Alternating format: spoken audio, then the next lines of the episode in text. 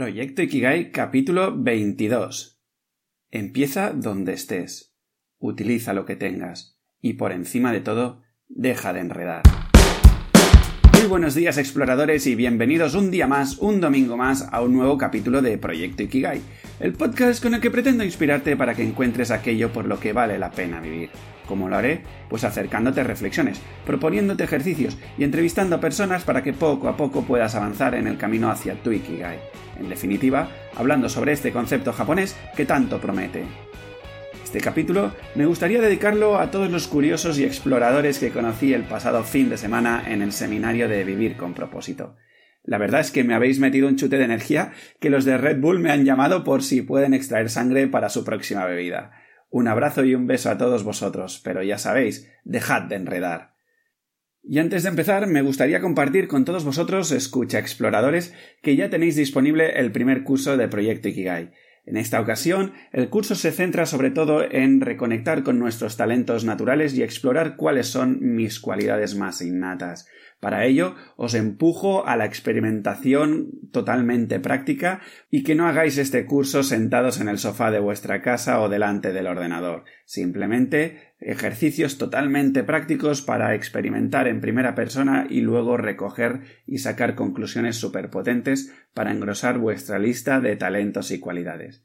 Y ahora y así, soy Javi Vidal, tu guía en este viaje explorador y ya sin más dilación, empezamos. Lo que hoy os comparto es una combinación de diferentes aprendizajes que he adquirido en este seminario de Sergio Fernández, junto con lo que he vivido en mi propia experiencia. Vamos a por ello. Si algo me ha quedado claro en este fin de semana es que da la sensación que en estos últimos años de existencia, si en algo nos hemos vuelto expertos los seres humanos, es en el arte de enredar. Mareamos tanto la perdiz que cuando estamos a punto de comérnosla para ser felices, vemos que tiene tan mal aspecto que la rechazamos. Qué bello esto de explorar dos frases populares como marear la perdiz y fueron felices y comieron perdices y ver que al juntarlos sale una lectura imprevisible. ¿Cómo se come esto del enredo? ¿Por qué lo hacemos tanto? Pues parece que la respuesta es sencilla. Enredar tiene ciertas ventajas. Ya lo dice de nuevo otro refrán más vale malo conocido que bueno por conocer. Nos hemos creído a pies juntillas estas ocho palabras llenas de bazofia y te aseguro que si exploras bien vas a poder encontrar los beneficios de enredar. Un clásico, por ejemplo, es tener la atención de todo tu entorno. Y la atención, como bien sabemos, es uno de los mayores lujos en la sociedad que hemos creado hoy día. Veamos cómo funciona. Conjuguemos juntos el verbo de enredar. Yo enredo, tú enredas, alguien me lo hace consciente, nosotros nos molestamos, quedamos en un bar y le damos al deporte nacional. Yo me quejo, tú te quejas, él o ella se quejan y nos damos likes mientras nos sirven ¿Qué número de birra es esta ya? Volvemos a casa y mañana será otro día. Pero hoy ya he conseguido la atención que necesitaba, como un niño o una niña pequeña, sin hacerme responsable de mi propia vida. Y así me va, aunque no quiera darme cuenta. Mirad, exploradores, esto de encontrar nuestro Ikigai en verdad es muy sencillo. Es explorar cosas e irse preguntando constantemente ¿Mi alma está sonriendo al máximo? Si la respuesta es que sí, pa'lante con todo. Y como decía Steve Jobs, si la respuesta es que no durante muchos días seguidos, sabes que tienes que explorar otra cosa. Ale, ya me he quedado sin trabajo. Si te apiadas de mí, te paso la factura y así puedo comer algo a final de mes.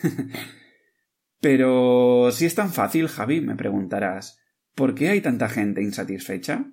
¿Por qué somos tantos en un seminario de vivir con propósito? ¿Por qué alguien como Tony Robbins logra reunir al menos a siete mil personas en sus trainings? La respuesta corta es porque nos hemos vuelto expertos en enredar. Y la respuesta más elaborada sería porque a lo largo de nuestra infancia y vida se nos han enseñado mensajes erróneos que nos han vuelto niños pequeños con cuerpos y distracciones de adultos. Sigamos escudriñando esto del enredo. Vamos a ver ahora cómo nos podemos dar cuenta si estamos enredando o no. Me gustó mucho una explicación que hacía Sergio que la bautizó como collejas cósmicas. Explica Sergio que la vida te va guiando y lo va haciendo como en tres fases en susurro, en palabra y luego en colleja cósmica. Yo lo he podido vivir en mis propias carnes, por lo que seguramente, como yo no soy alguien especial, tú también has experimentado algo similar. Pongamos un ejemplo para ver a qué se refiere. Tomemos Yo qué sé, tomemos esto de vivir acorde a un propósito que te apasiona y para el que tienes mucho valor que aportar. Si no estás viviendo eso, primero, la vida te va susurrando sensaciones del tipo, pues, desazón, aburrimiento, como que tu cuerpo pesa, descansas mal, etc. Si en esta fase no te das cuenta, pasamos a la palabra. Y aquí ya la vida empieza a conectarte con la ira, el cabreo, el cansancio se vuelve más heavy, por lo que, por ejemplo, pues somos más susceptibles a ciertos sucesos, y desde aquí empezamos a provocar un poco más de caos en nuestra vida, pues mm, discusiones en el trabajo, no aguantamos una situación y nos tenemos que escapar al baño para llorar y que nadie me vea, llegamos a casa decaídos, nos culpamos y machacamos constantemente, y empezamos a trasladar todas estas sensaciones a nuestra vida personal. Aquí, si no empezamos a darnos cuenta ya de que algo falla, pasamos a la última fase, la de la colleja cósmica. Que yo, para que te hagas una idea, me la imagino como una estrella o un planeta superpoderosos con un gorro de esos de cucurucho tipo mago que te meten una hostia que te gira la cabeza. Siguiendo con el ejemplo anterior, aquí ya serían cosas más serias las que te suceden, pues del tipo enfermedades bestias, pues dolores físicos en el cuerpo, depresiones y demás, o algún tipo de accidente, la muerte de un ser querido, divorcios y cosas de este estilo. Vamos, para que te enteres bien que necesitas tomar la responsabilidad de tu vida y ordenarla.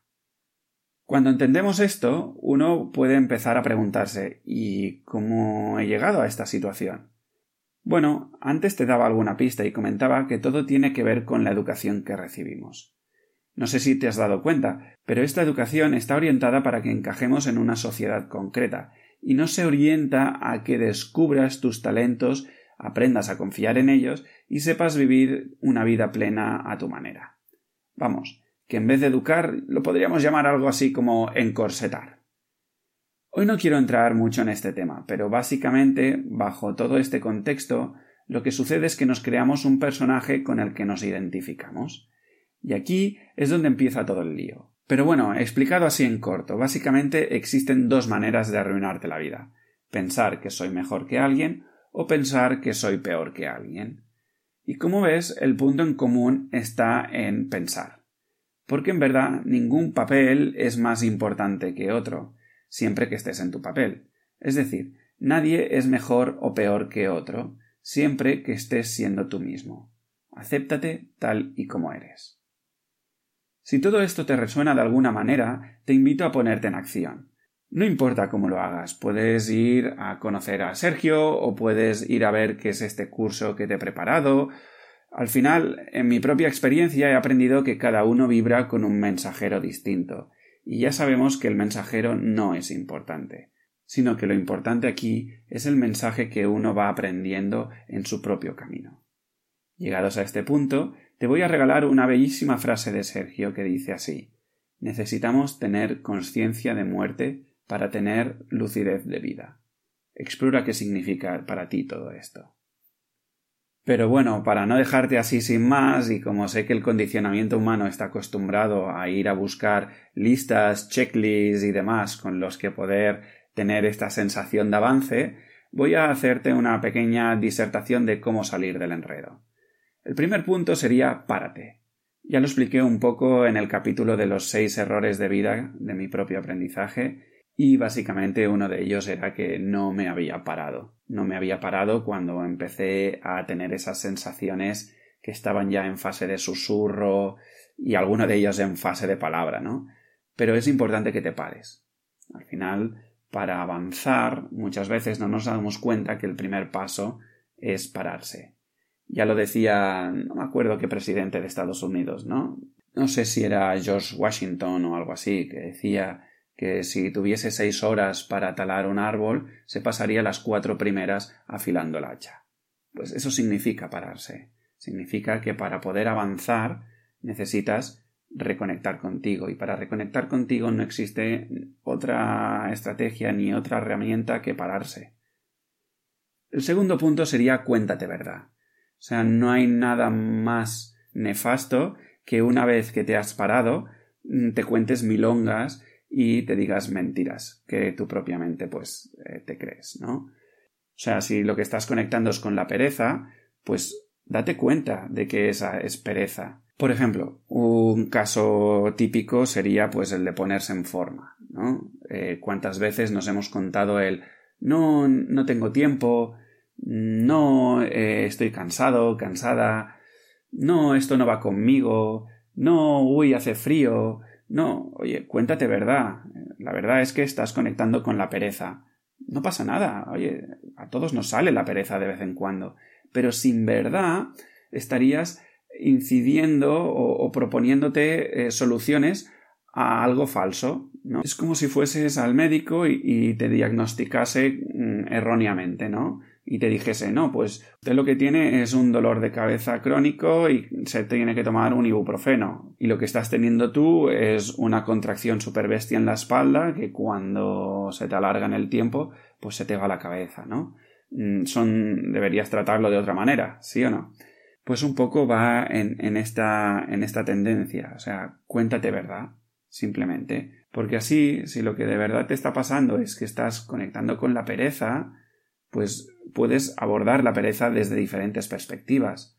Pero si lo que de verdad te está sucediendo es que estás conectando con el frío, oye, pues ponte un jersey y ponte a correr. Cuando ya estés conectando con esa verdad, pues por ejemplo, en el caso que nos atañe, ¿no? Eh, conectado con la verdad de que estoy enredando. Vale. Aquí el tercer paso sería empezar a preguntarse diferentes cosas para ponerse un poco en marcha. Pues por ejemplo, ¿qué estoy haciendo con los regalos que me han dado? Porque todos tenemos diferentes regalos en el sentido de que son talentos, cualidades que nosotros podemos poner al servicio de la humanidad, ¿no? Y si no los estás descubriendo, no te preocupes porque tengo un curso magnífico, guiño guiño, que te ayudará a conectar con estos talentos y cualidades. Pero bueno, eh, una vez conectes con estos talentos y cualidades, luego pregúntate dónde voy a ser más útil para la humanidad.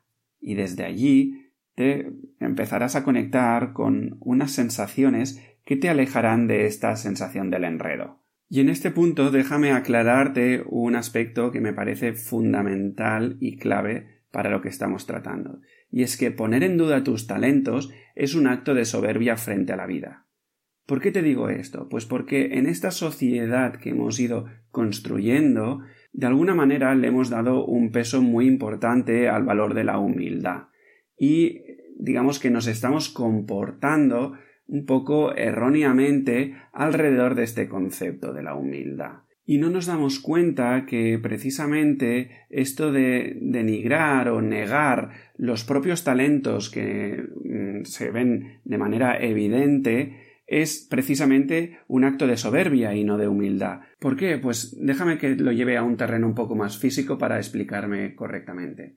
Si tú, por ejemplo, estás en un cumpleaños y de repente te viene alguien y te dice mira, te he preparado este regalo, le he dedicado mucho cariño, mucho tiempo, y aquí tienes y te lo entrega, y tú, en vez de agradecer este gesto, lo rechazas, mm, estás, digamos, haciendo un acto de soberbia.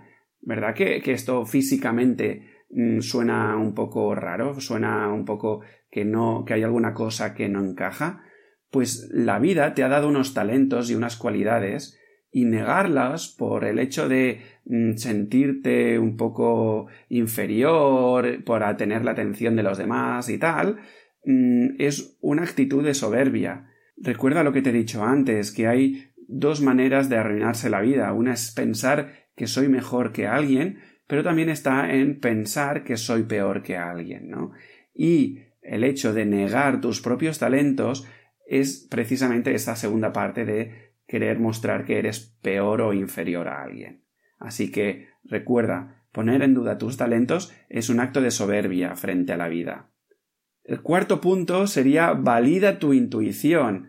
Es decir, una vez nos hemos parado, nos hemos contado verdad y nos hemos estado haciendo estas preguntas, seguramente tendremos que pasar a la acción, porque la vida recuerda que apremia más a los que actúan que no a los que piensan. Así que haz pequeñas cosillas que permitan validar estas intuiciones, porque de otra manera será imposible desatascar este aspecto del enredo.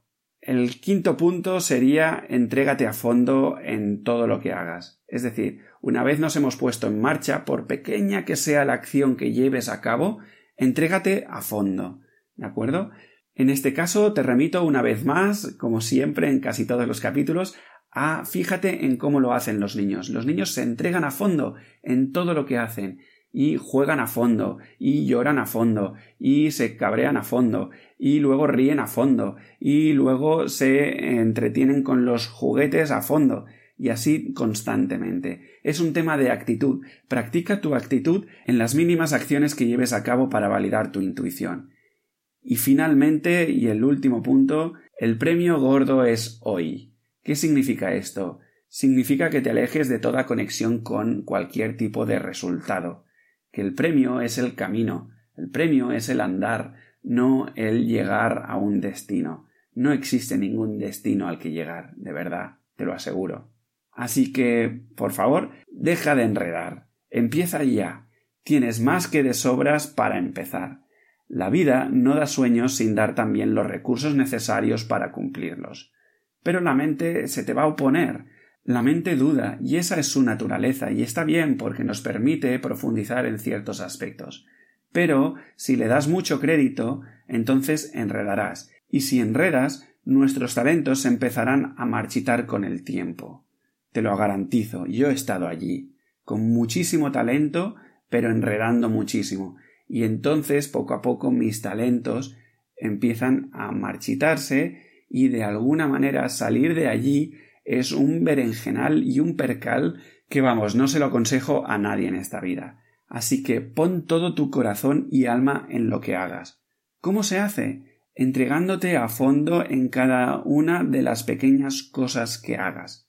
Porque, como dice un buen amigo mío, entregarse a fondo es ser.